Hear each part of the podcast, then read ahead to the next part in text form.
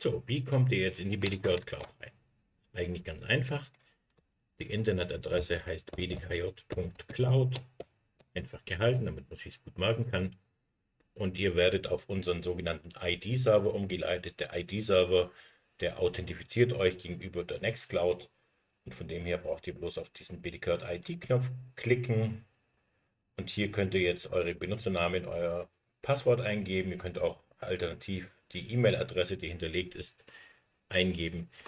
Wenn ihr da jetzt nicht sicher seid, was das war oder wie ihr da hinkommt, Passwort vergessen, bringt euch zu einem Formular, wo ihr einfach die hinterlegte E-Mail-Adresse oder euren Benutzername eingeben könnt. Und äh, wenn ihr dann da auf Absenden geht, dann schickt euch das System eine E-Mail und mit dieser E-Mail könnt ihr dann euer Passwort zurücksetzen. Alternativ, ihr wisst es schon, dann könnt ihr unten euer Passwort eingeben und kommt dann auf die Cloud. Es kann sein, dass der Start bei euch ein bisschen anders aussieht wie bei mir. Bei mir kommt jetzt so ein grünes Begrüßungsfeld, standardmäßig kommt die Dateiansicht. Also nicht irritiert sein, wenn der Anblick etwas anders ist. So, das war's schon. Ihr seid drin in der Cloud.